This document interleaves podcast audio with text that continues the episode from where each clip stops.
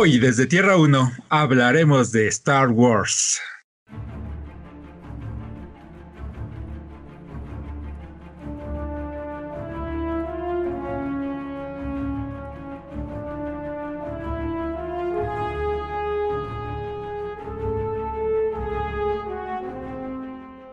Hola caminantes de Tierras Infinitas, yo soy Gigi y me acompaña Jason.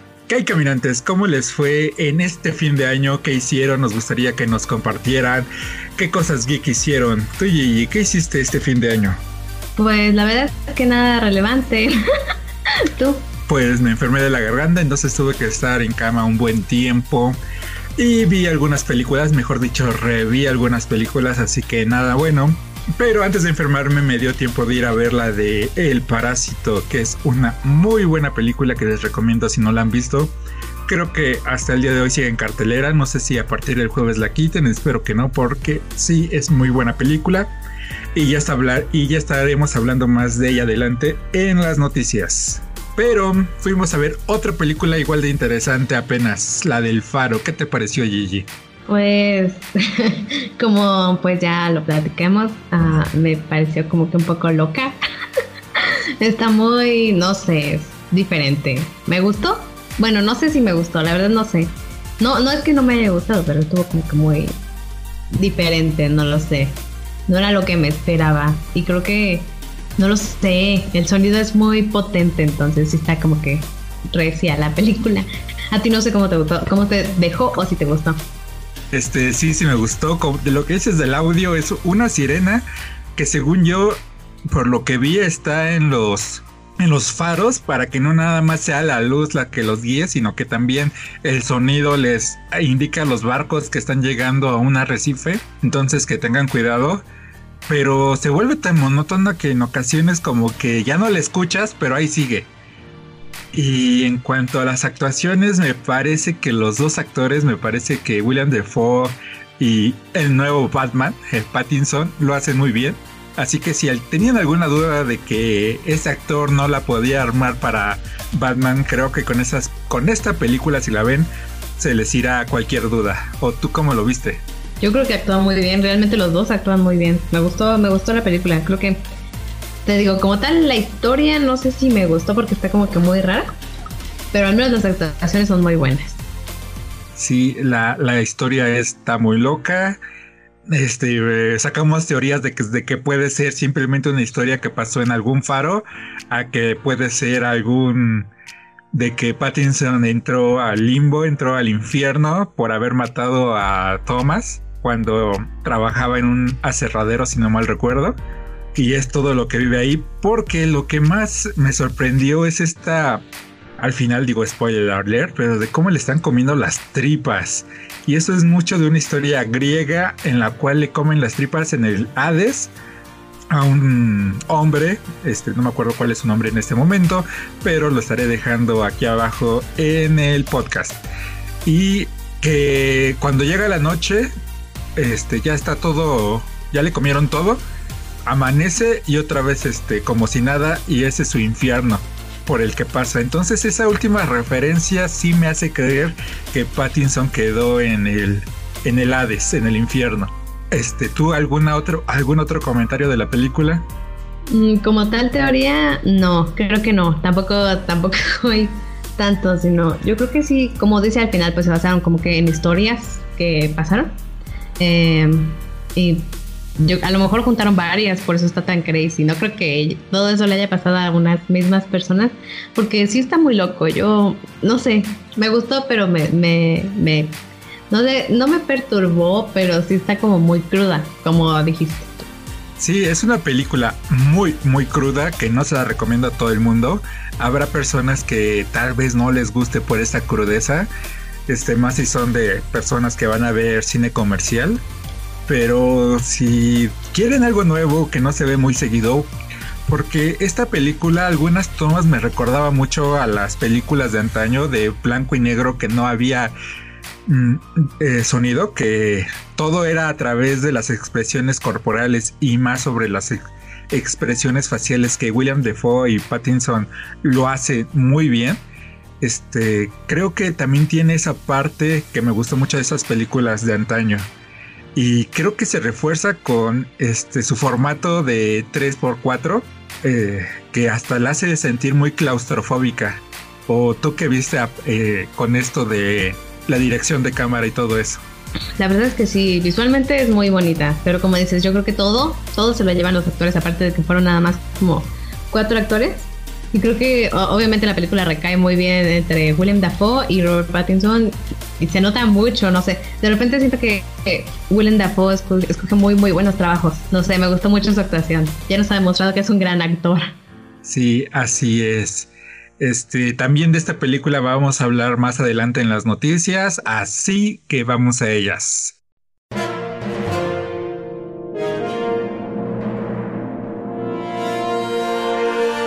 Margot Robbie en entrevista para Variety dijo que le tomó un gran esfuerzo convencer a los ejecutivos de Warner para que Birds of Prey sea una película clasificación R. ¿Cómo ves? Pues, em, según tengo entendido, va a ser creo que la última película en la que va a salir, ¿no? Ajá, parece ser que va a salir, pero me imagino que si tiene mucho recaudación de mucho dinero, va a seguir por una, dos o tres. La verdad no sé qué esperar de esta película, no he visto casi nada. No tengo como que tantas expectativas. Pero ¿tú crees que siendo clasificación R sea mejor? Pues desde hace tiempo, creo que desde la década pasada, este Harley Quinn querían que fuera la Deadpool femenina de, de DC.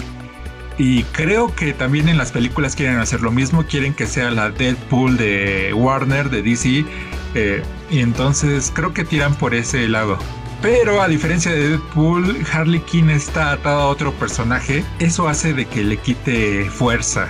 Que siempre va a estar atada al Joker.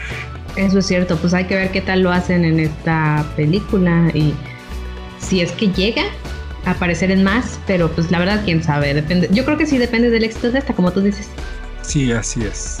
Ok, también tenemos que, después de revelar que en la película de los Eternos, la cual va a salir este año, habrá un personaje homosexual, Kevin Feige dijo que habrá para la cuarta fase para la cuarta fase del OCM un personaje transexual. ¿Qué opinas de esto? Yo creo que es un gran avance, por así decir. Este, sí, eh, ya habíamos dicho en cuando hacíamos el podcast del el año anterior de que Far From Home iba a haber un personaje transexual, pero que no iba a ser, bueno, no, un actor transexual que iba a interpretar a un personaje cisgénero, cisexual. Mm. Y realmente yo no supe quién fue, entonces creo que eso está bien que no sepamos quién fue, no porque se mantenga escondido, sino porque pues simplemente no te fijas y no crea ese morbo. pero que un personaje sea transexual, creo que pues parece para ya está jalando Hollywood, ¿no? Para abrir las puertas más a la variedad. ¿Tú qué opinas? Pues yo creo que siendo Marvel, pues como que sí es algo, eh, podría decirse que es que no sé si sea como tal, bueno, sí, como dices, ¿no? Un, un abrir más el camino para allá, porque pues pues las películas de Marvel son muy taquilleras, entonces espero que así al menos, por ejemplo, si tú vas con tus papás, como que no sean tan cerrados de mente y como que convencional. No sé, que no lo vean tan extraño, porque todavía hay mucha gente que es cerrada de, pues, como que no lo acepta, ¿no? Ahora veamos cómo va a impactar en otros mercados, porque hay países como Rusia que está penado ser homosexual y pues tal o cortan esas escenas o simplemente no pasan las películas. Y no sé cómo sea en China que creo que también es igual de cerrado y tal vez pierdan algo de dinero. No, no sé cómo lo vayan a manejar eso entonces. Quién sabe porque pues sí al final es un negocio. La verdad no lo sé. No, no tengo expectativas no sé qué vaya a pasar pero puede que ni siquiera sea como que la gran cosa como decimos con con Spider-Man que pues tampoco fue como que, o sea, lo habían dicho y era como que wow, pero pues al momento de verla pues como que fue muy... Mm, espero que sea así. Sí, puede ser que sea el personaje transexual, un peatón que pasa ahí en la calle, ¿no? Y, y digan en Marvel, ya cumplimos. sí, es probable.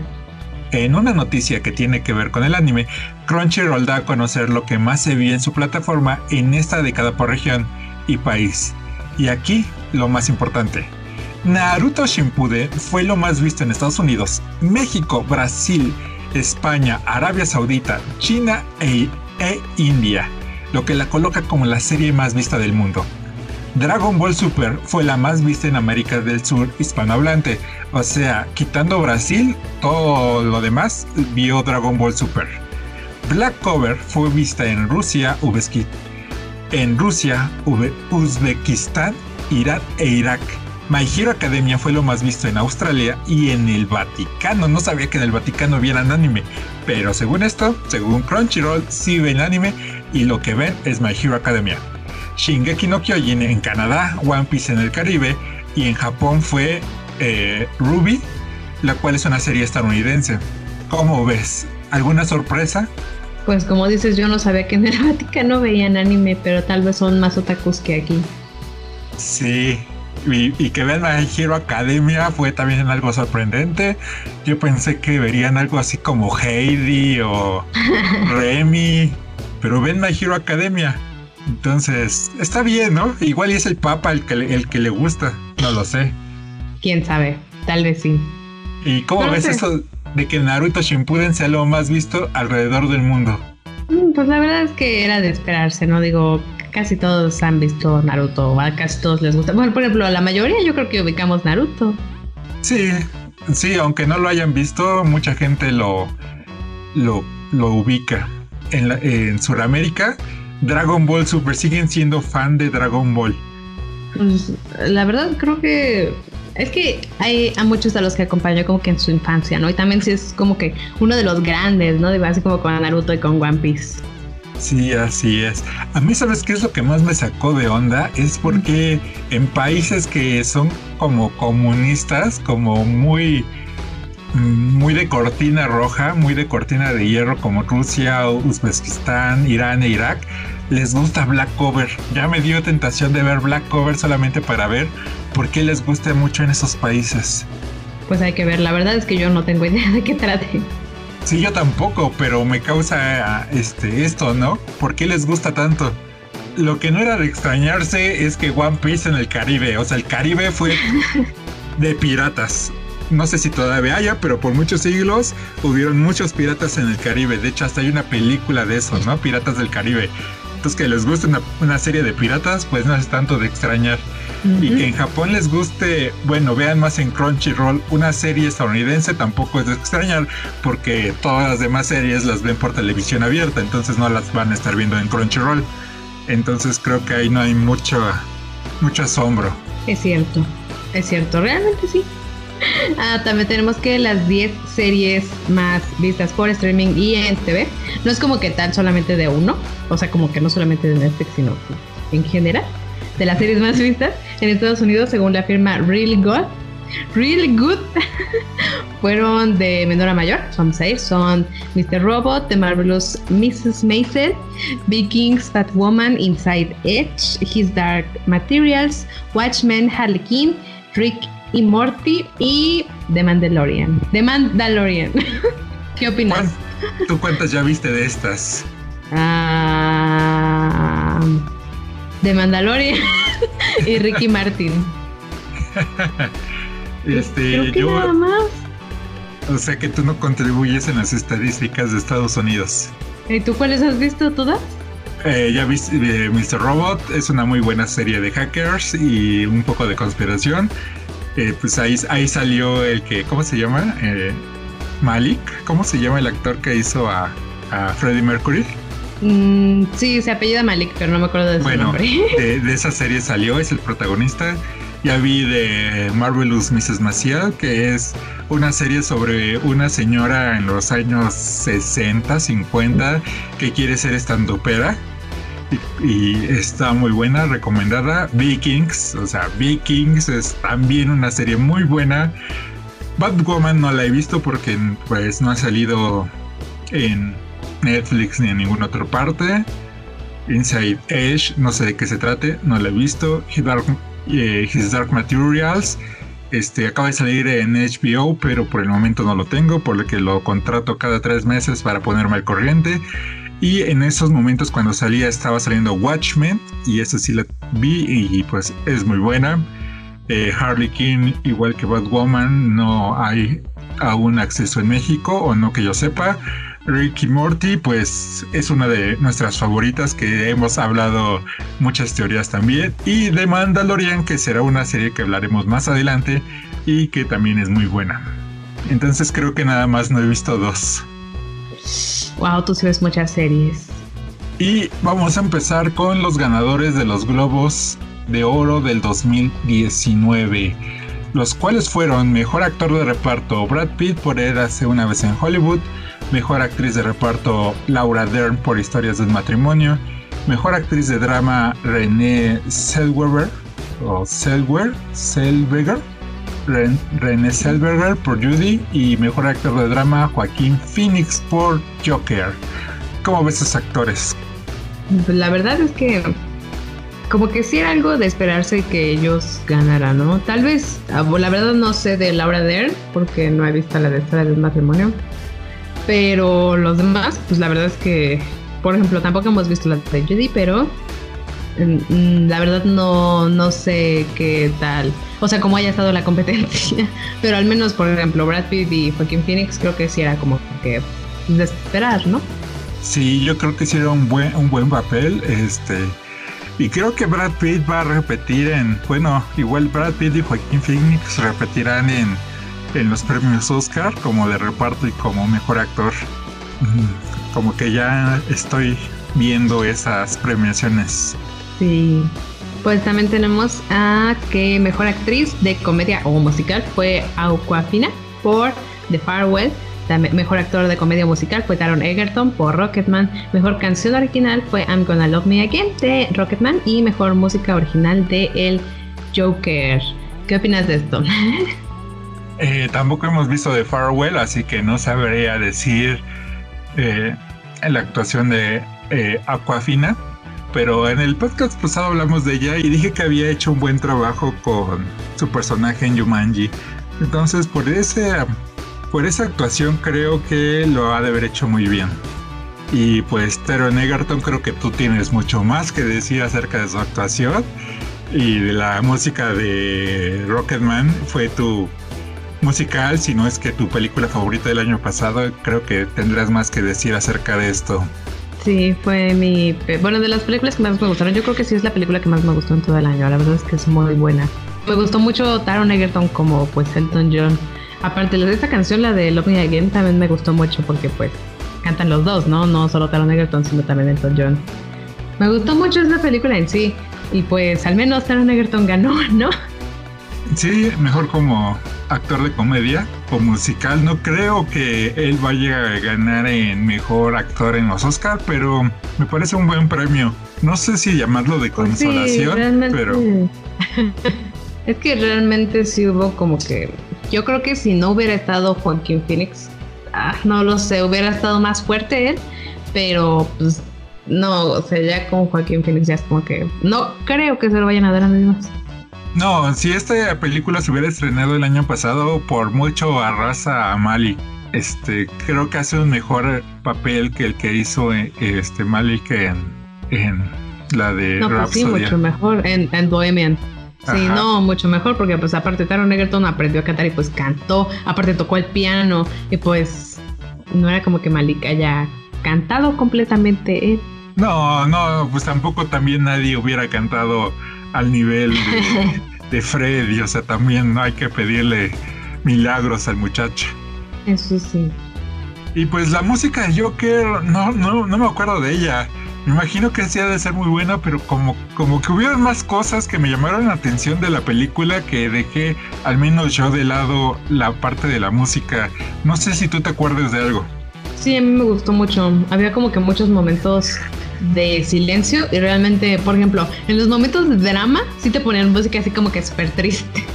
no sé, pero pues en sí la verdad es que sí está buena, no solamente como que la música original, sino también el soundtrack que escogieron me gustó. No sé, creo que la acompaña muy bien.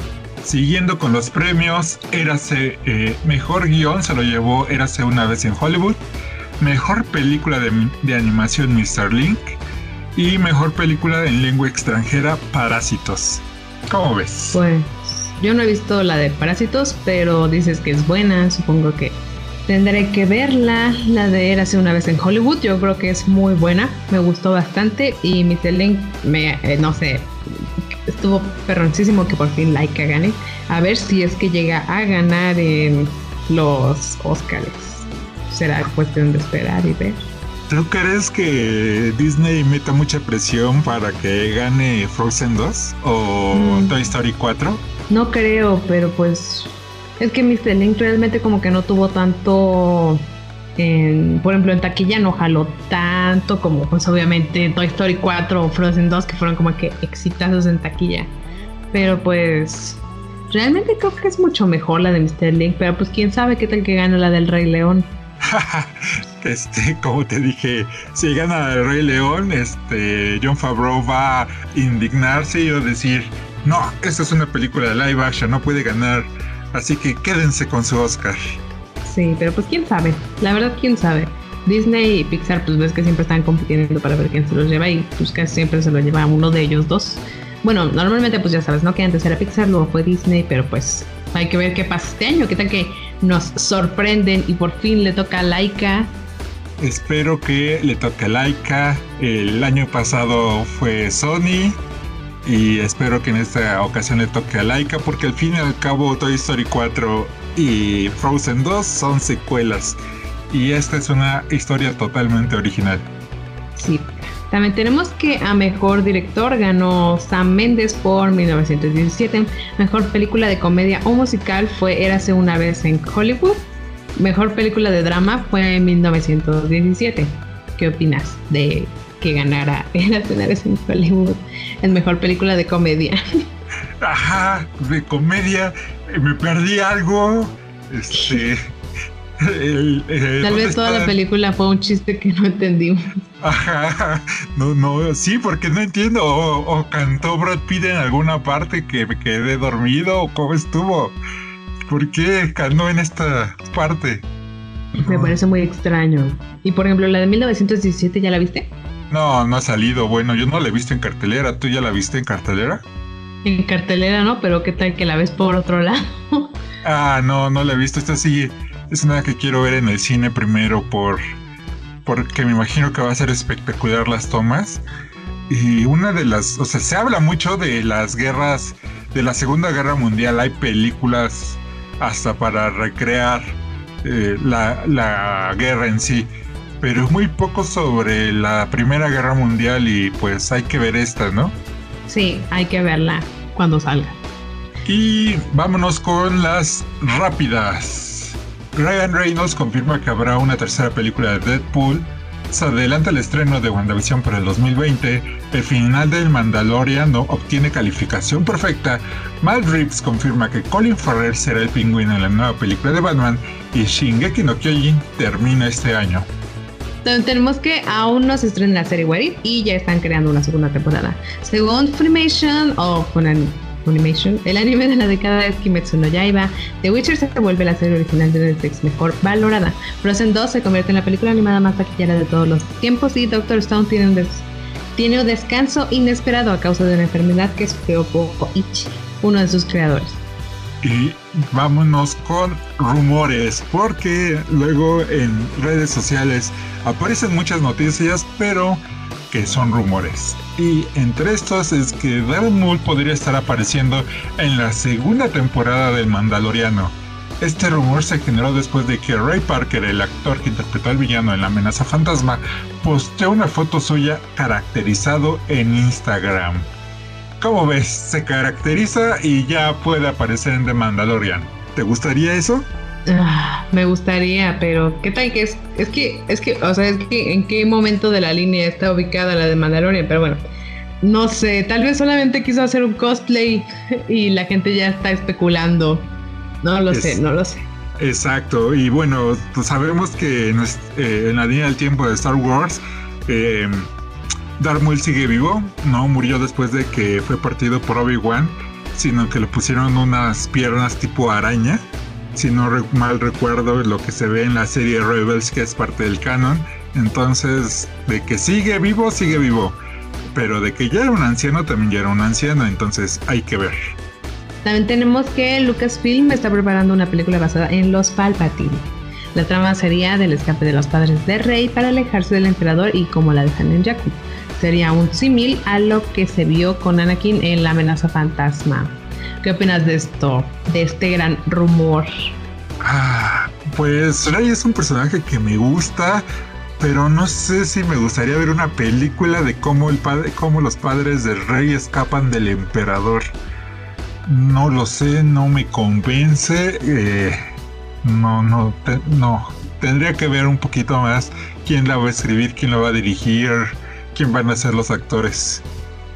¿Tú qué opinas? Pues es que siento de Star Wars pueden meter casi cualquier cosa, o sea, como que Aparte, con que la saquen, saben que va a jalar gente. Entonces, no lo sé, pero la verdad yo esperaría ver otra cosa antes que esto.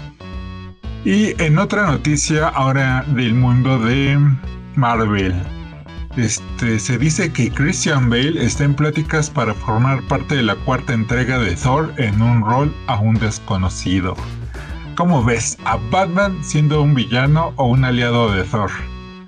Pues yo creo que ahorita Actualmente todos quieren estar en Marvel, entonces no sería tan extraño que él llegara como que a tener pláticas para ser un personaje, pero la verdad no sé, no sé, no sé. ¿Tú qué crees? ¿Crees que sea algún X-Men o un héroe que luego hagan películas de él? ¿O será un gran o será un villano más y que nada más lo veremos en una película? Yo creo que se iría por la segunda, por la calidad del actor. No creo que se quiera enfrascar en muchas películas eh, de Marvel. Eso podría ser, pero pues igual lo hicieron con Mikkelsen, fue como que nada más un villano y ya X. Goodbye. Entonces, aparte, como que han estado queriéndole meter más a los jóvenes. Entonces, la verdad es que no lo sé. No sé si se puede hacer algo así. Pues ya veremos. Esperemos que este rumor sea confirmado o desmentido pronto.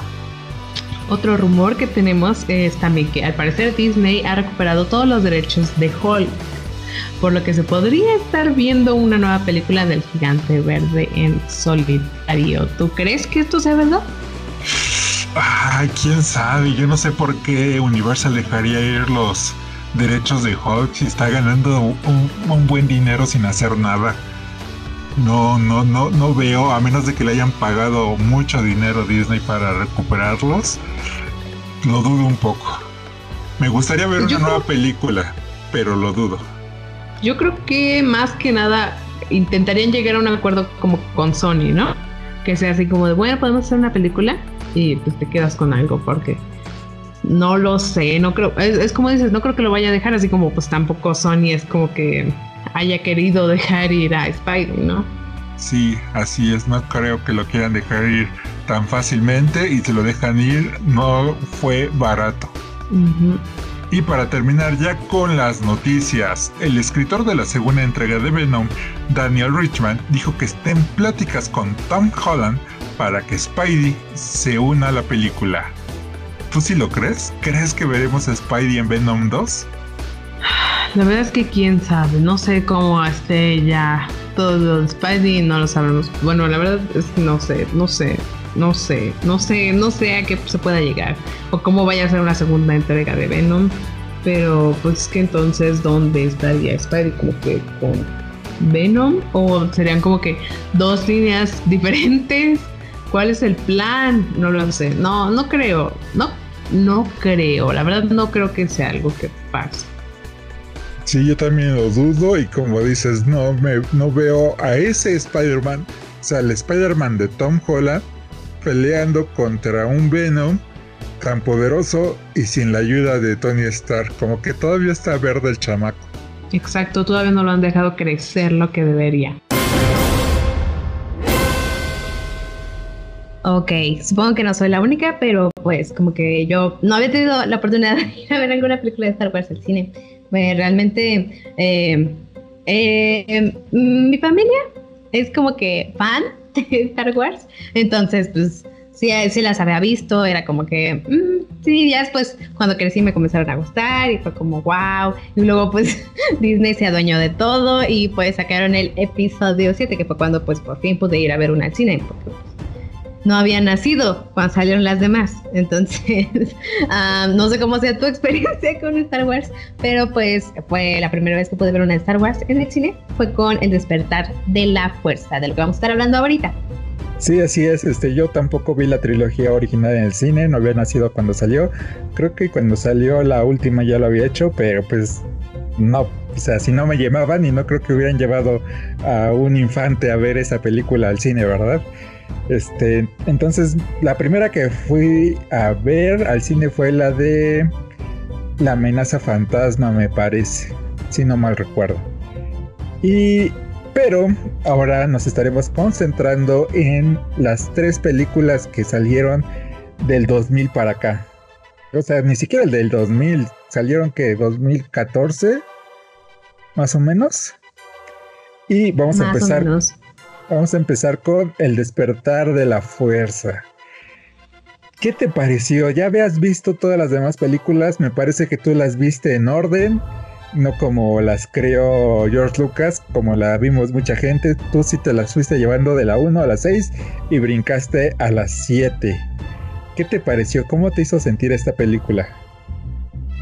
Es que hay como que muchas formas de poder verlas, ¿no? Y yo estaba en duda, porque pues aparte yo creo que cuando alguien quiere traerle lo de Star Wars es como que...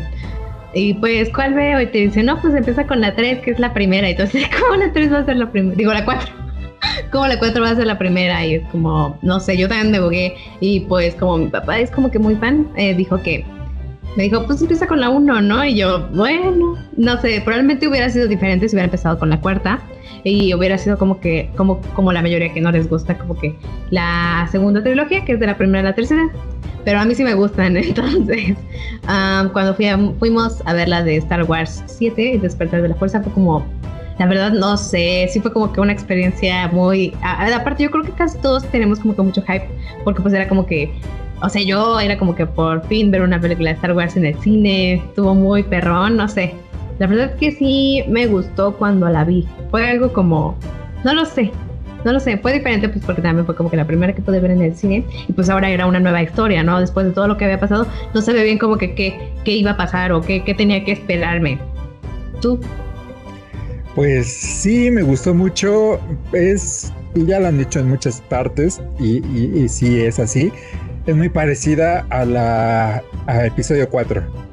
Tiene muchos símiles, eh, podemos relacionarlas desde la, bueno, en este caso la chica, que es, que Rey, que es el símil de Luke, que vive en, en un planeta árido, que tienen que trabajar, pero que por una u otra razón tienen que escapar y escapan los dos en el alcohol milenario. Entonces sí tiene muchos símiles y creo que por eso le gustó a mucha gente volver a verlo y volver a ver esa película, ese episodio 4 con la tecnología de ahora.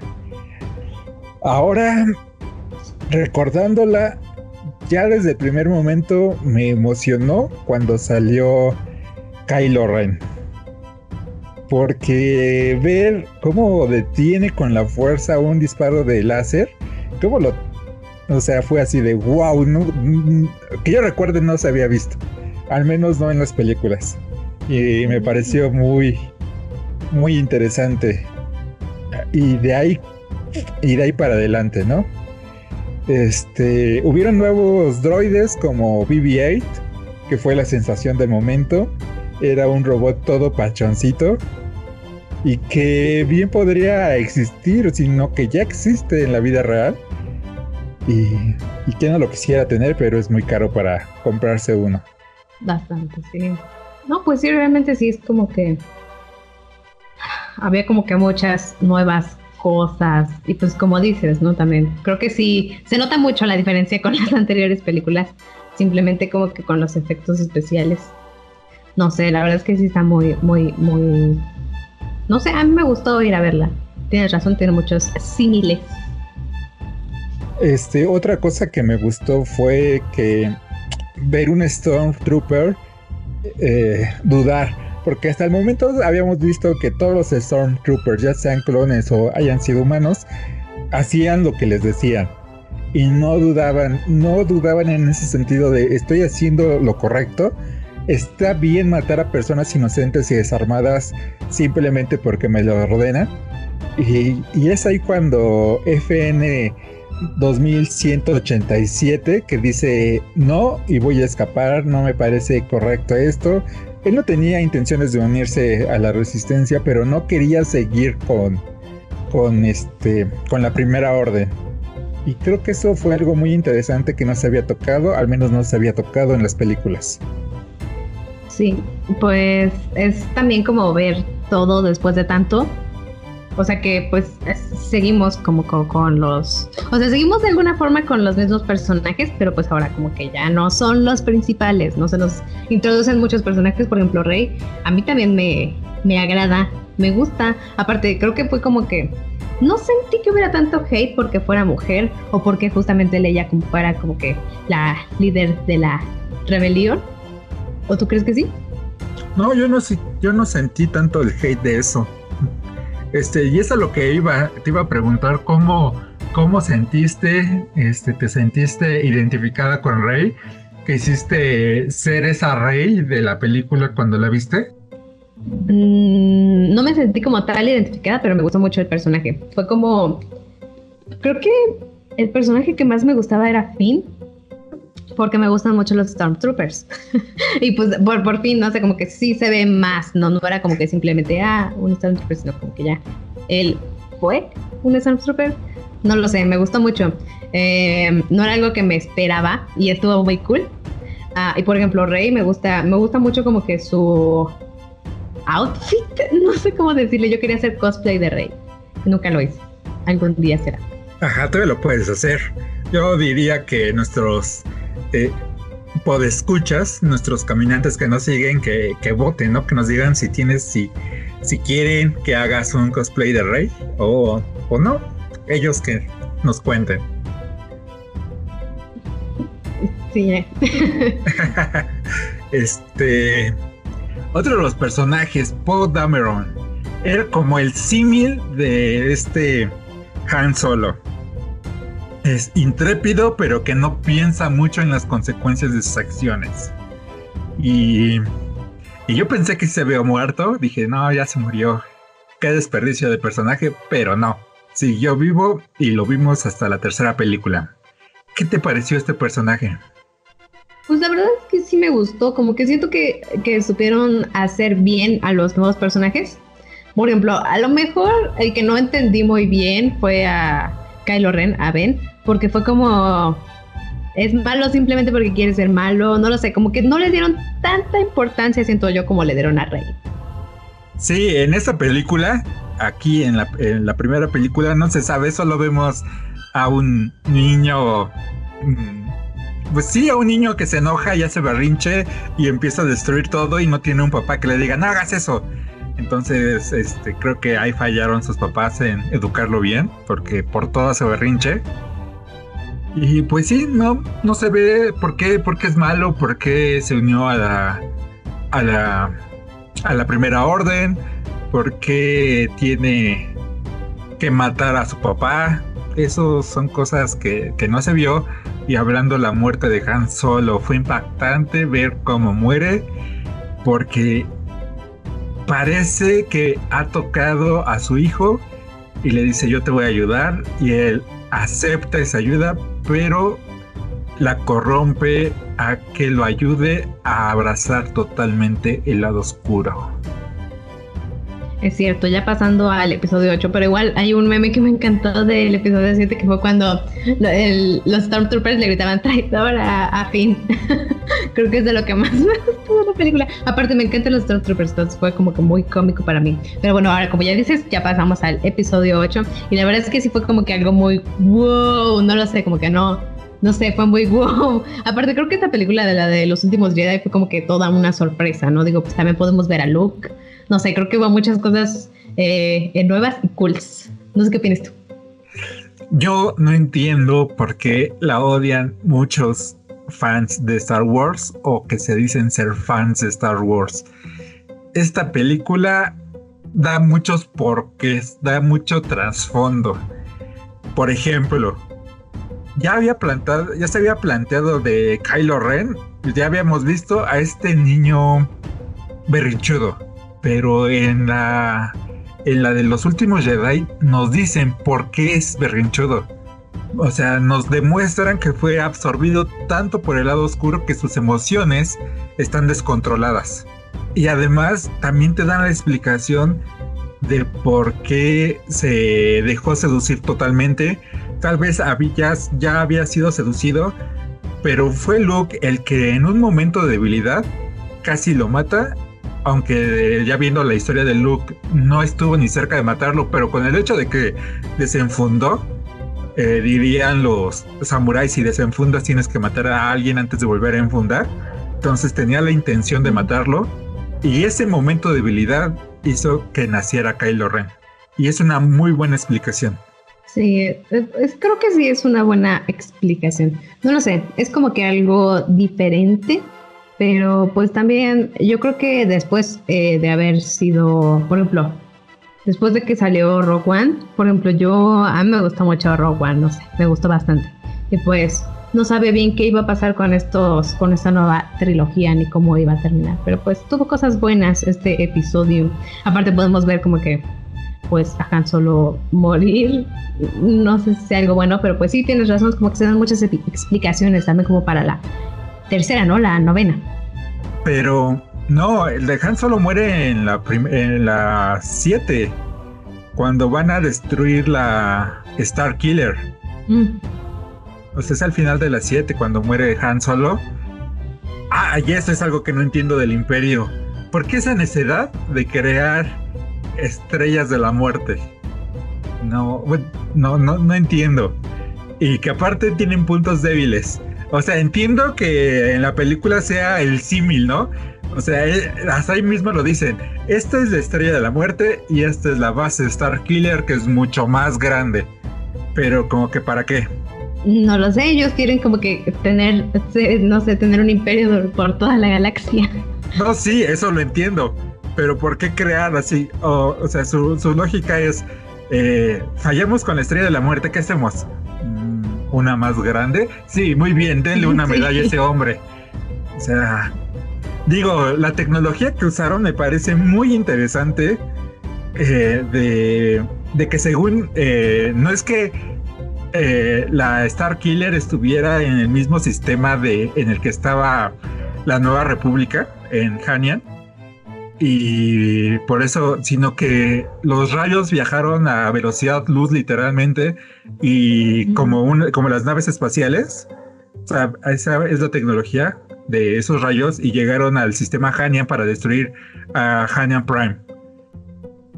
Y entonces, este, me parece muy interesante, pero hay algo ilógico en todo esto que tampoco le tengo que echar mucho tierra a esto, porque al fin y al cabo es Star Wars y la física de, ese, de esa galaxia no es muy coherente. Pero si consumieron el sol, ¿cómo esa tierra, cómo esa, ah, ya en qué queda orbitando? Porque orbitaba el sol. ¿No tendría que haber generado terremotos o mareas o algo? No sé. Ah, tal vez la respuesta es que no es Star Trek. sí, te digo, no hay que echarle mucha tierra porque al fin y al cabo es Star Wars y como que la lógica no es... Bueno, la lógica de nuestra física no está con, no es la misma. Nuestra física de nuestra galaxia no es la misma física que hay en esa galaxia. Así que no le voy a echar mucha tierra, pero sí me sacó de onda eso. Aparte, se me, se me hizo muy poético cuando, cuando se consume esa estrella porque es cuando le está diciendo, todavía se ve un poco de luz en la cara de, de Kylo Ren, cuando va a matar a su papá, pero exactamente cuando se consume es cuando lo mata. Oh. Porque la oscuridad lo ha absorbido todo. ¡Wow! es poético eso. Sí, es cierto. También en esta película podemos ver, bueno, en la 8 podemos ver cómo Finn es todo un Casanova, ¿no? Cosa que también, cosa que creo que se puede ver en todas, ¿no? Sí, fin, de, persona que lo veía, persona que se enamoraba de él. y todas caían por él. Todas y todos, creo que también Paul Dameron cayó por él. Yo opino lo mismo. O sea, el, el fin quería, eh, quería a, al rey. Lo cual es entendible, porque al fin y al cabo fue la primera persona, también por eso es entendible que quiera Poe Dameron, porque fue la, bueno, Poe Dameron porque fue la primera persona que lo trató como persona y no como un droide de carne. Entonces es entendible que lo quiera, pero él ya creía que se había muerto, entonces termina encariñándose todo ese cariño que le hizo falta, que no le dieron por ser parte de los Stormtroopers, eh, se lo depositó en Rey. Entonces es normal que la quiera. O sea, no, no creo que nada más fue por, oh, es bonita, sino porque fue la primera persona que tuvo una conexión y más cuando son perseguidos por los casas y los dos te dicen, eh, somos increíbles. O sea, hay esa conexión de, entre los dos. Entonces, por esa parte, pero luego ya también esta Rose se enamora de él y luego en la siguiente película vemos como otra ex trooper se enamora de él y también ahí hay una escena en la cual se queda viendo aquí muy picarescamente con Poe Dameron. Ese fin sí que traía a todos locos. Sí, era el, el, el Don Juan de la nueva trilogía. Y de esta película creo que hubo un gran avance de Poe Dameron, porque la película prácticamente empieza con él haciendo esa jugarreta de que llega y está el, general no sé quién. No, no está, yo soy el general Hooks. Eh, ok, te espero, después me lo comunicas. Y, o sea, esa jugarreta que, que, es tan inverosímil que te la crees que sí puede, que sí puede funcionar y luego hace un ataque de suicida prácticamente donde pierden muchas casas, pierden muchos pilotos y pierden todos los bombarderos. Y, esa personalidad tan ah, decidida y intrépida, pero también descuidada de Paul Dameron, se ve después cuando, eh, cuando habla con la, la almirante Holdo y le dice, este, pero dígame, dígame qué es lo que vamos a hacer. Y, te quedas pensando, ¿y por qué te tiene que decir a ti? Ella es la almirante. Tú solo eres un capitán. ¿Por qué? O un no, creo que hasta te, te degradaron a comandante. ¿Por qué, ¿Por qué el almirante te tiene que decir a ti? Sí, eso sí. O sea, y, y, al final, cuando, cuando le dicen es que tenemos que ir a ayudar a Luke y le dice, no, él está haciendo esto para que nosotros sobrevivamos, porque nosotros somos la chispa que prenderá la resistencia. Tenemos que huir y Skywalker se está sacrificando para que nosotros huyamos. Ahí está el cambio. Ahí entendió, ahí entendió que el almirante Holton no era una cobarde, que tenía un plan, que no le tenían que decir el plan, y que no todo es ir corriendo con la espada y tratar de matar a lo primero que se te encuentre y si sales vivo bien y si no también. Y ahí hubo un avance de este personaje que me gustó mucho. ¿Tú qué opinas?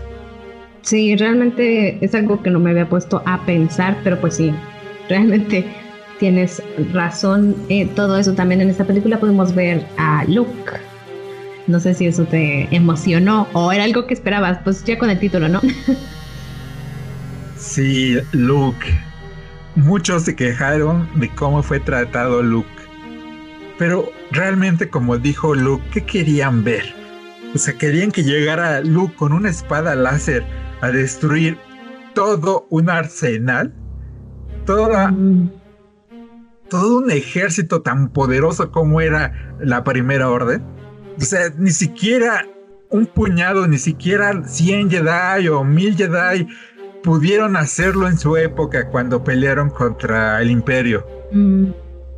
Porque un, un maestro, sí, era un maestro Jedi, pero era un maestro que no tuvo la preparación que tuvo Yoda, que tuvo Mace Widow, que tuvieron tantos personajes y que aún así fueron masacrados. ¿Por qué esperarían eso? Yo siento que era como, era ese niño interior que, quieren, como en los shonen, como un Goku que llega y destruye todo, como un Naruto que llega y destruye todo. Y pues no, señores, esto no es un shonen. Al menos no en ese sentido. Y Y Luke no es un Goku que va a sacar su Kamehameha y va a obtener un nuevo poder nivel Super Saiyajin 20 color fuchsia para destrozar a todos. O sea, no, no, entiendo por qué esperarían otra cosa. Y, creo que, que fue correcto lo que pasó. Porque una cosa es ser aprendiz y otra cosa es muy diferente ser maestro. Y ser maestro ya tienes una responsabilidad. Y creo que esa duda vino de ahí, por de esa responsabilidad. Porque él ya se había dado cuenta que sus discípulos, principalmente su sobrino, estaban siendo corrompidos por el lado oscuro. Y en este momento de debilidad que mucha gente tiene, que mucha gente tenemos, fue cuando nació Kylo Ren, como ya dije. Entonces, creo que fue bien tratado porque después de ese, de ese momento de debilidad en el cual todo se va al carajo, espero que esa palabra no sea censurada en el podcast, porque según yo no es grosería, pero que todo se va. Este, ¿qué pasa? O sea, ¿qué hace la mayoría de la gente? Hace lo de Luke. Muchos no, no salen, muchos dicen, ¿saben que Ya no quiero tener otra de estas grandes fallas y me voy y me encierro. Y, lo, y, y si no lo ven por esa parte, al menos lo pueden ver por el lado de que el maestro Yoda, el mismísimo, mismísimo maestro Yoda lo hizo, lo hizo Obi-Wan, dejaron la pelea y se fueron a recluir. Sí, Obi-Wan lo hizo porque, porque tenía que cuidar a Luke, pero el maestro Yoda, el maestro Yoda lo hizo esperando a que llegara una nueva generación. ¿Por qué no lo haría Luke? ¿por qué no esperaría que llegara una nueva generación? Es cierto, pues sí. Realmente sí, yo creo que la mayoría como que esperaba mucho, así como es algo como que muy parecido a lo que pasó justamente con la última de Terminator, que pues les mataron a pues al personaje con el que más se identificaban y por eso fue como que tanto hate injustificado. Yo creo que es algo muy parecido a lo que pasó aquí. Sí, yo creo que lo que querían ver era otra vez a Luke en su nave disparando dos misiles en el punto exacto para ganar la guerra. Y pues la vida no es así, no se gana con dos misiles. Hasta cierto punto, esa, esa escena en The Star Wars eh, peca de ridícula, peca de inocente, y por eso tuvieron que hacer Rogue One. Cierto, pues sí. Entonces, eh, por esa parte, creo que no debería haber tanto hate para, eh, para la octava entrega este, hay cosas que no me gustan, hay cosas como todo el arco de, de Finn con Rose, que, que se entiende porque los envía Paul Dameron porque no quiere seguir las órdenes del almirante. Pero que si no hubiera estado, pues. Pues no es que no pase nada, porque sí pasa algo. Su aventura. Sí. Su aventura, lo que hicieron fue para que prácticamente acabaran con la resistencia, porque si no se hubieran ido, si hubieran hecho lo que el almirante les dijo, no hubiera pasado, sí. Hubieran escapado sin haber sido detectados. Entonces su aventura, todo eso sirvió por una cosa, para diezmar a la resistencia, dejándolos en tan poquitas personas que cabían en el halcón milenario. Sí. De tres naves al halcón milenario Ah, ay, fin. Creo que te equivocaste. Yo creo que era por andar de coqueto. Sí, ¿verdad? También pues vemos como esta, esta rey pues ya comienza a ser como que sí, como dices, aprendiz de Jedi y era como algo que pues la verdad yo creo que muchos esperábamos, ¿no? Pues como tú dijiste, ¿no? O sea, si hay un Sith debe de haber un Jedi. Tiene que haber el balance. En la fuerza. sí. Sí, y creo que este balance se demuestra muy bien. Sí. Es, es algo perfecto en esta película porque es el yin yang. Rey es esa parte buena, pero que tiene algo malo. Y tiene conflicto por eso. Y Kylo Ren es esa parte mala, pero que tiene algo bueno que también le crea conflicto. Y los dos se unen en esta conversación que tienen a través del lazo de la fuerza en la cual cada uno quiere jalar al otro para su lado. O sea, si eso no es la representación de lo que es la fuerza, no sé qué, es lo que sea. Mm. Y pues ya, por ejemplo, la, pues, la más reciente, que pues, yo creo que la mayoría ya han ido a ver, fue el episodio 9, el ascenso de Skywalker. ¿Cómo crees que terminó como tal la trilogía? La verdad, así, a ver si no me gano muchos haters, terminó mediocre. Le dieron a todos esos haters de la 8, les dieron lo que pedían y eso fue cobarde. Lo siento, pero siento que fue cobarde. Wow, ¿y eso por qué? Ah, para empezar, eh, en la 8 ya habían dicho que esta rey era venía de nada, venía de nadie. Y hay una escena al final, ya, ya sabrán que aquí vienen muchos spoilers de la 9 por si no la han visto, donde llegan muchas naves y, le, dice un general, eh, ¿y esa flota de dónde viene? Y le responde el soldado, no es una flota, es, son naves, son personas, es gente que se unió, que se vino a la, que vino al llamado, al llamado que no hicieron en la última batalla en la 8 y que aquí sí respondieron. Es esa gente, esa gente luchando por su futuro. Eso que se había planteado en la anterior con los niños, con la esperanza, gente levantándose, eso era la mayor representación de Rey. Rey era esta parte del pueblo, por así decirlo. Y que te digan, no es pueblo, ella es una princesa o sea, si es la neta del emperador, es princesa. No, o sea, tiene que ser el mismo. Ah, haciendo el símil con nuestra independencia, tú tiene que ser la criolla que viene a liberar al indígena. Y no. Creo que iba. Este Ryan Johnson estaba jalando muy bien hacia el pueblo, hacia las personas liberándose a sí mismos y no mm, necesitar. Entonces creo que muchos dijeron, es que Rey como que no viene de nadie. Si yo decía que era de una Skywalker, era hija de, de Luke. O sea, y como no pudieron hacer la hija de Luke, dijeron, pues de quién otro? Pues de Palpatine. Entonces ahí les dieron el atole con el dedo. Pero, por ejemplo, ¿tú crees que si no hubiera habido tanto hate en la 8, hubieran hecho diferente la 9? Sí, yo creo que sí. ¿Qué, hubiera cambiado? Pues para empezar, ¿por qué Palpatine? ¿Por qué regresa? Bueno. O sea, ya. Pero, pero ¿qué, hubiera sido? O sea, simplemente hubiera sido alguien y ya. Pues el mismo Kylo Ren. Un conflicto ahí. Pero pues a las personas no les gusta el, conflicto de los grises, les gusta que los buenos sean buenos y los malos sean malos. Cierto. Entonces, esa parte, por ejemplo, otro que, que, sí me molestó, Poe Dameron.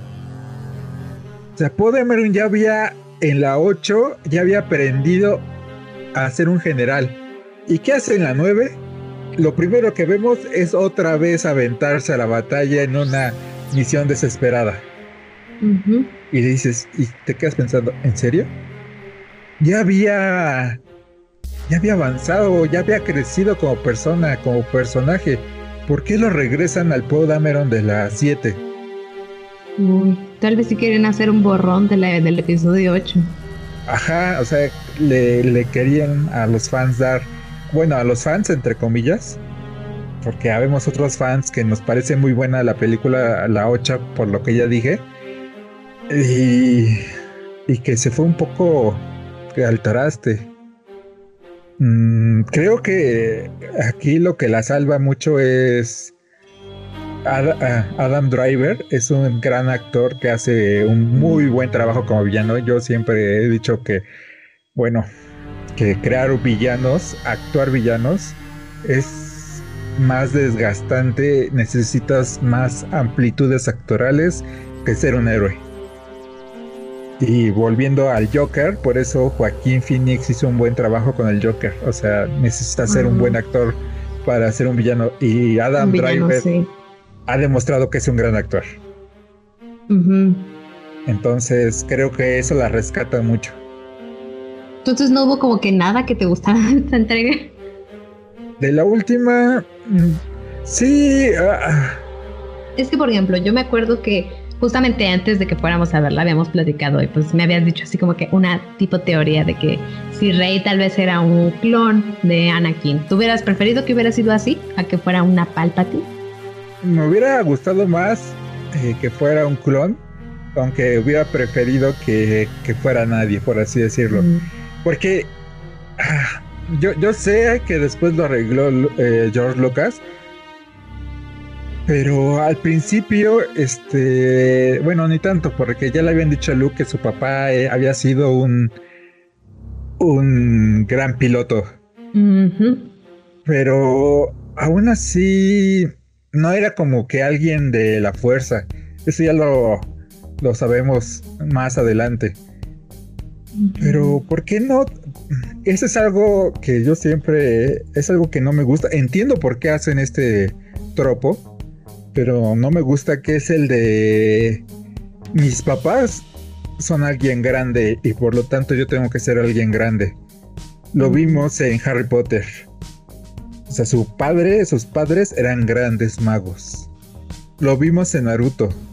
Su padre era un Hokage. ¡Ay, ya me spoileaste! Ah, pues ya ni modo. O sea, ya lo hemos visto. Lo vimos en One Piece. Su padre es un revolucionario. Su abuelo es el héroe. Eh, es un gran héroe de la marina.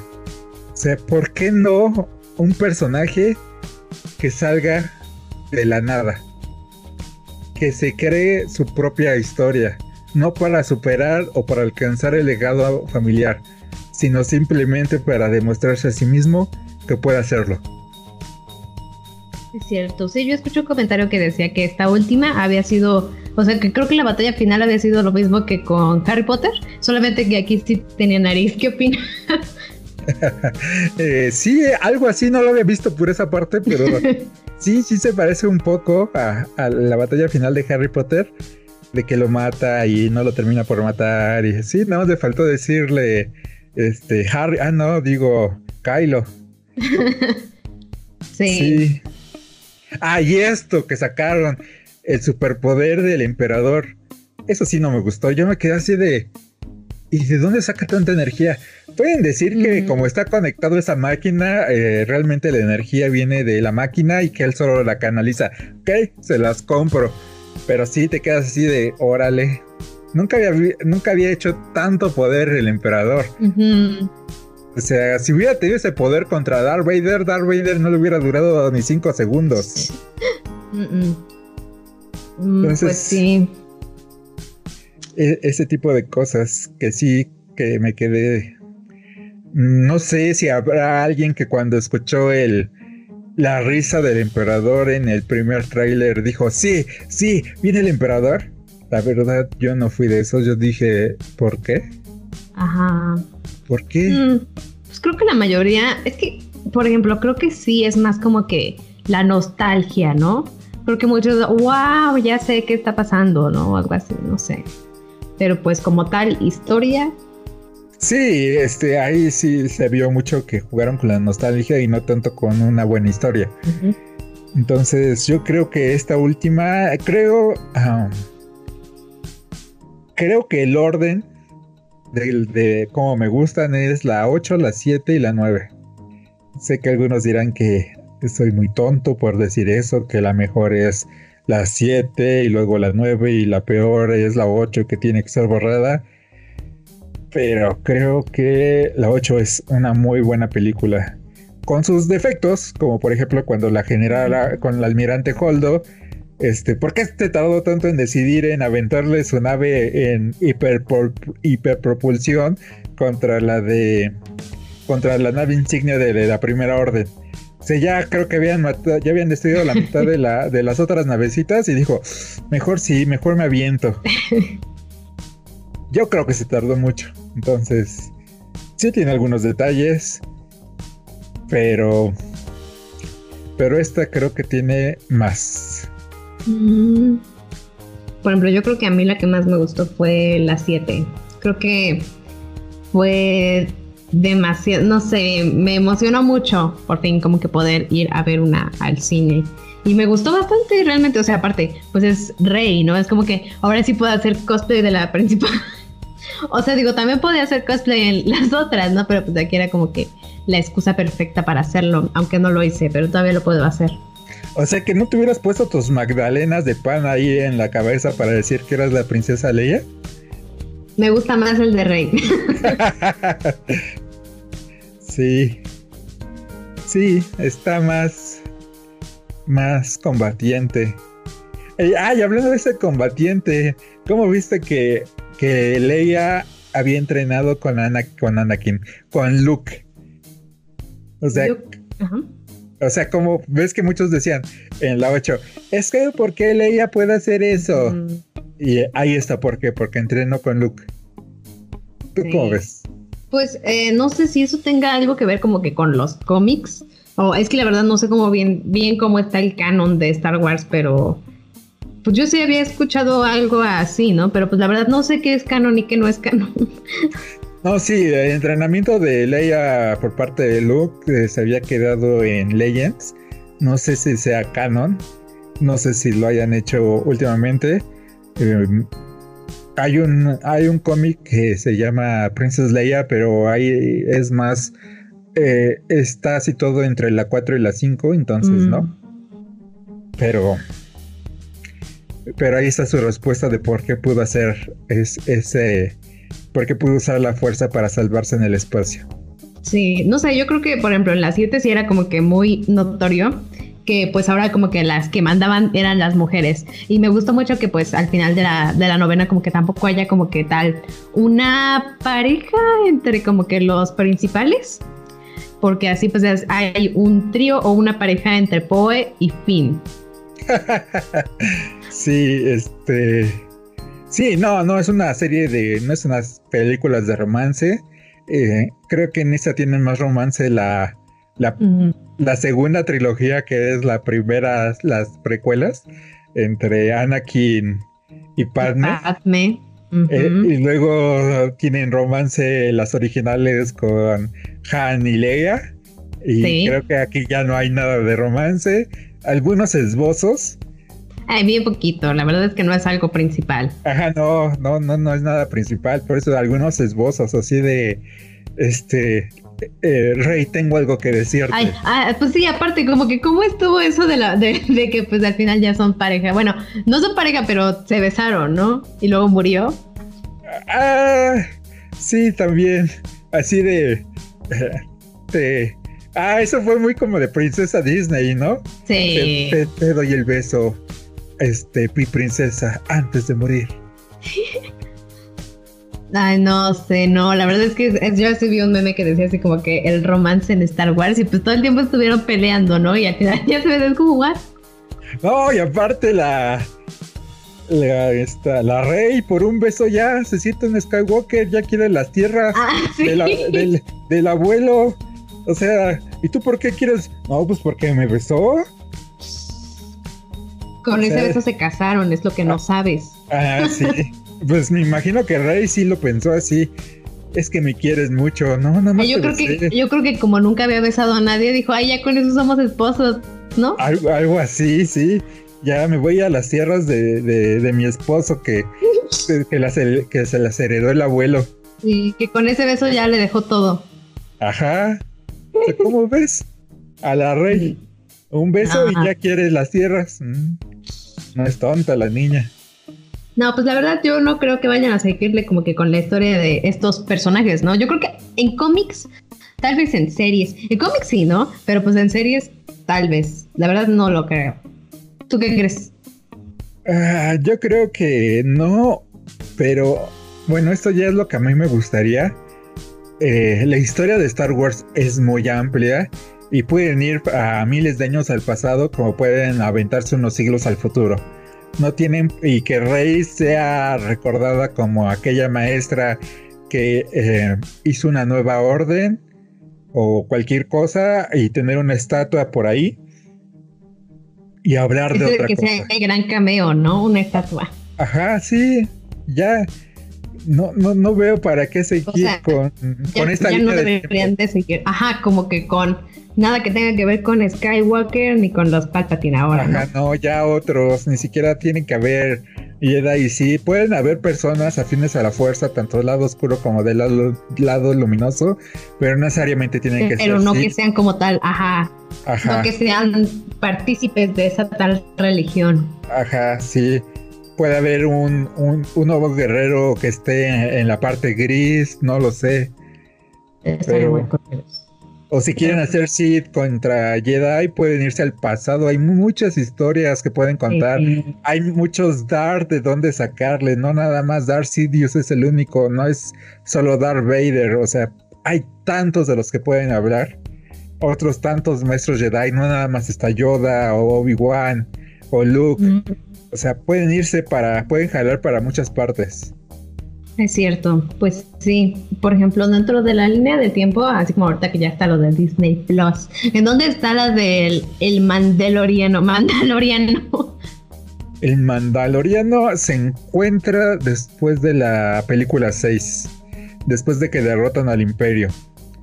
Por eso vemos este algunos Stormtroopers, pero están como desbandados y todavía no se ha formado la primera orden. Eh, en la cual eh, ahora sí que los pongan en orden. Y no, tampoco, eh, por ejemplo, después de justamente del episodio 9, ya, ya no hay nada. O sea, ¿es que crees que vayan a hacer algo con respecto a después del 9? Tal vez que no tenga nada que ver, pero que sigan con el línea del tiempo. No lo sé, este, va a salir Obi-Wan, pero Obi-Wan está también entre, es así todo entre la 3 y la 4. Eh, hay un rumor de que dicen de que de que van a hacer una serie de Rostico.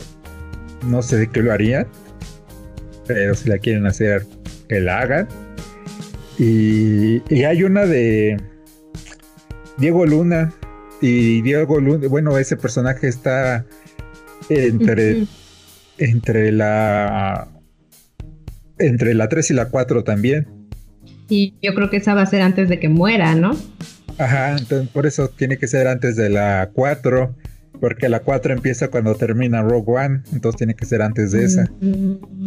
Entonces, la de Diego Luna y la de Obi-Wan tienen que ser más o menos eh, paralelas y tal vez hasta un crossover por ahí que se crucen.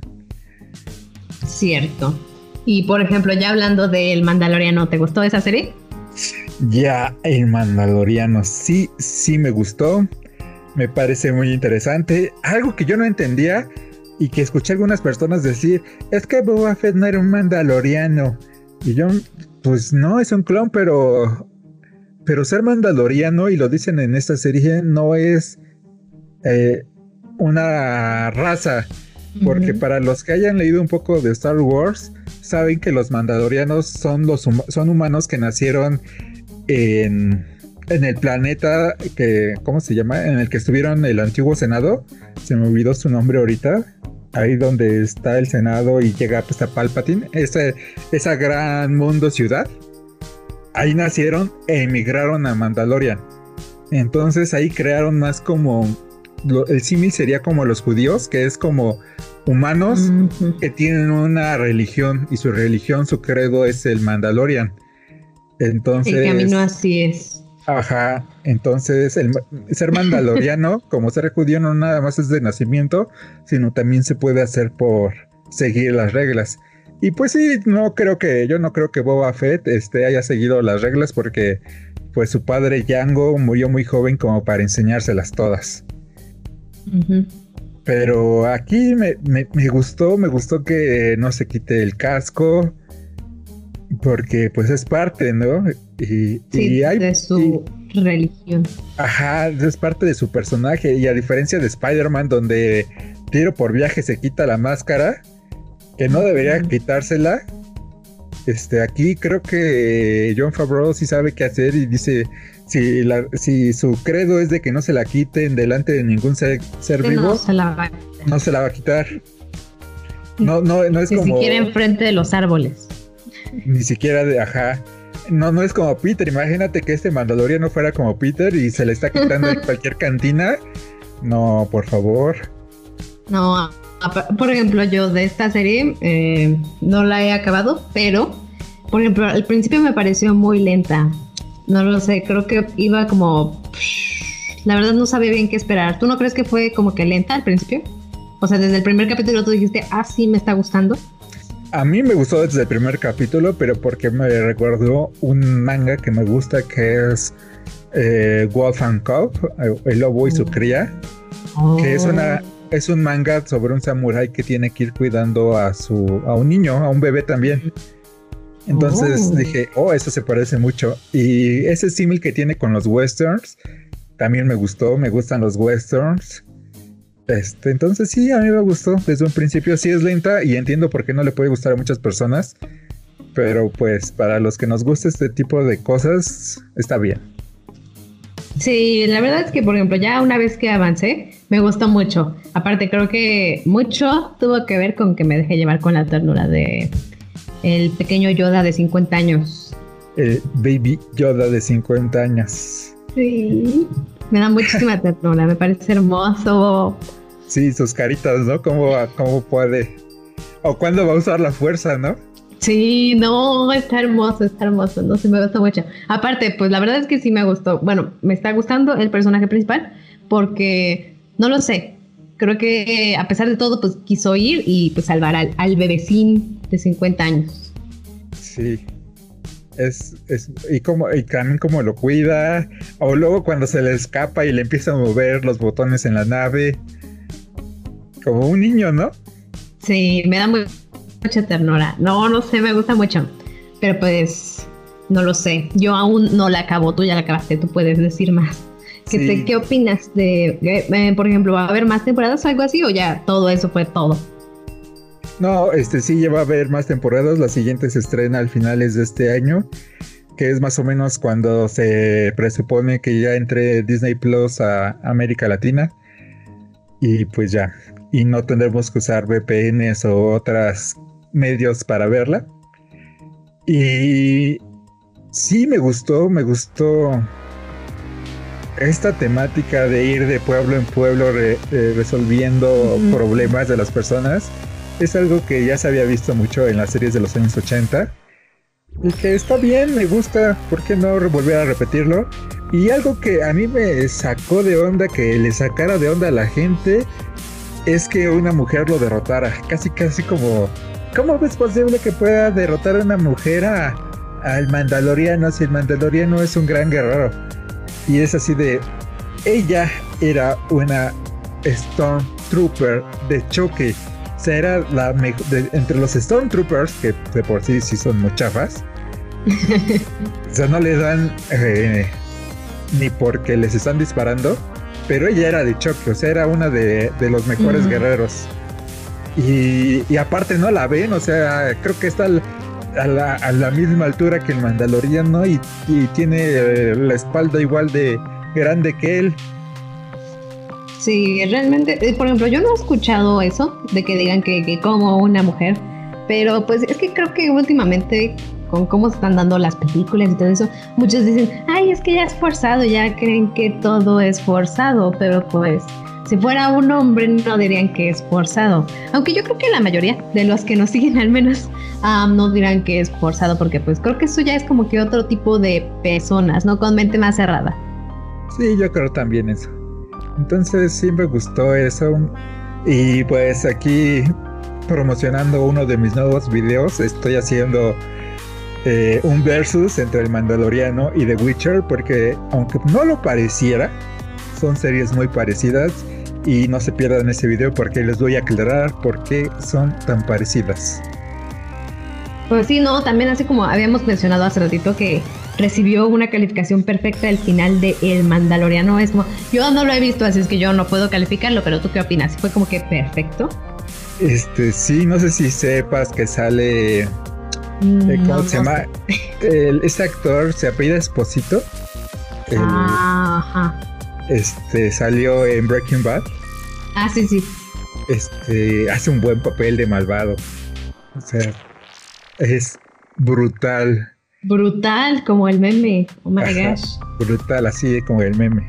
Así nos quedamos, o sea, así me voy a quedar cuando la vea, voy a decir brutal. Sí, así es. y a ver, un spoiler alert, no sé si lo sepan. Me imagino que para las personas que han estado siguiendo la serie de Rebels ya sabrán, pero la espada que sale al final que tiene Gideon es una espada muy importante para los mandalorianos. Es parte de su credo y no cualquiera la puede blandir y que la tenga Gideon es casi un insulto para ese credo y creo que ahí va a ir, por ahí va a ir en la siguiente etapa. Wow, fue un spoiler, pero está bien. Mm, este año yo creo que intentaré ponerme al corriente con el canon de Star Wars. bueno, ya no es tan grande como voy a quitarlo mucho, ya se volvió. Sí, ya. Sí, ya, solamente lo canon es lo primero, lo principal. Ya después ya. Ajá. Entonces, me parece que como como yo pienso, o sea, como siempre he dicho a las personas con las que hablo de Star Wars, no es la saga perfecta. No sé si existe una saga perfecta. Tiene muchos huecos, yo lo sé.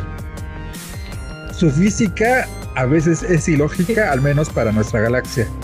Pero aún así es perfecta para muchos de los que nos consideramos fans, con todo y todos estos detalles, con todo esto que a veces parezca que que la critico como, ¿y por qué les gusta? Si esto tiene... No, no, no.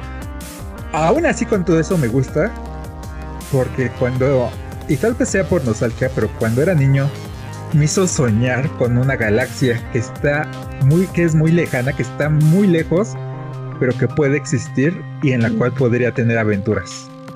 Y creo que eso es lo importante de Star Wars. No es sobre su lógica, no es sobre cómo eh, hay rayos láser que quedan, a la, que quedan parados a, uno, a un metro para volverse espadas cuando eso es imposible. O sea, no, no es como dije hace rato, no se trata de y cómo el planeta no colapsó después de que su estrella colapsó. No se trata de eso Star Wars. Star Wars, como dices, no es Star Trek, no es ciencia ficción, es una película de aventuras en una galaxia muy lejana. Pues sí, realmente creo que sí, es como, a pesar de todo el hate que hayan recibido, porque pues obviamente va a haber la nueva trilogía con las anteriores y va a decir, no, pues es que las anteriores mejor o algo así, simplemente porque pues esas, eh, por ejemplo, la primera fue de, toda de George Lucas y ahorita dicen, pues ya es de Disney y no sabe hacer las cosas y cosas así. Creo que al final sí se respeta justamente lo que es Star Wars, como tú dices, aparte en la serie también siento que se respeta muy bien y espero que pues en, el Mandaloriano ya, ya podemos ver que Disney no lo está haciendo tan mal fuerte. Al menos con esta serie está muy cool. Entonces esperemos que haga mejores cosas y no como habíamos dicho en los rumores, sino que dé algo diferente y algo por lo que podamos pagar por Disney Plus. Y vámonos a las despedidas y a la sección con los caminantes. Y los que nos dejaron un comentario de apoyo son eh, Alexander con un 3, eh, José Adrián Delgado Montaño, Internet Sergio González y Eric Ramírez. Muchas gracias por apoyarnos. Y Internet D te pregunta, ¿estás usando lentillas? Esto en el video de ideas de regalos geeks. Dinos, Gigi, ¿eran lentillas o son tus ojos verdaderos? Eh, son mis ojos, no, no, la verdad es que sí estaba usando lentillas. Ahora que quiero entrar al mundo del cosplay, pues soy otaku, entonces tenía que usarlas en algún momento. Eh, Sergio González dice, pues me hablaste de los otros animes, puro Dragon Ball, y ya todos saben de la historia de esa mamá, carita angry, por así decir, angry disgustada más bien, del video de Jump Force. Este, así es, Sergio González. Solo hablamos de Dragon Ball porque si no hubiera durado mucho, mucho tiempo ese video y pues no creo que nadie se hubiera aguantado todo el video, pero no te preocupes porque estaré subiendo cada mes eh, más complementando. El siguiente va sobre Naruto. Uh. Y Eric Ramírez dice, Ideas muy ricolinas y sabrosongas para nosotros los geeks del mismo video de los regalos geeks. No, pues, eh, eh, pues al menos le gustó el video. no sé, gracias por comentar, Eric. No sé si estás escuchando esto, pero gracias por tu comentario y espero que te hayan gustado estas ideas. Y pues nadie nos dejó ninguna pregunta y nadie nos dejó sus ideas sobre Star Wars, sus pensamientos. Esperemos que muy pronto se animen a hacerlo porque eh, el siguiente podcast es acerca de las películas que más esperamos del 2020 y nos gustaría que lo pusieran, que nos dijeran cuáles son las películas que más esperan para este 2020 y por qué. Claro, igual nosotros vamos a traer ya nuestra lista hecha, pero nos gustaría mucho saber cuáles son las de ustedes. Eso fue todo por hoy, pero no duden en ver nuestros videos en nuestro canal de YouTube Tierra 1 y visitar nuestro Instagram de Tierra 1 oficial, el cual está ahorita un poco apagado, pero ya lo estaremos reiniciando. Recuerden también dejar sus comentarios en los videos y si tienen preguntas pueden dejarlas en los comentarios de este video o en nuestro perfil de Instagram. Las estaremos comentando en el próximo podcast. Bueno, pues muchas gracias por haberlo visto. Espero que, digo, por haberlo visto, pues visto si lo vieron en YouTube, pero escuchado porque pues ahorita ya no estamos hablando. De... Espero que les haya gustado, que nos sigan apoyando y como ya saben, yo soy Gigi. Yo soy Jason y esto es Tierra 1.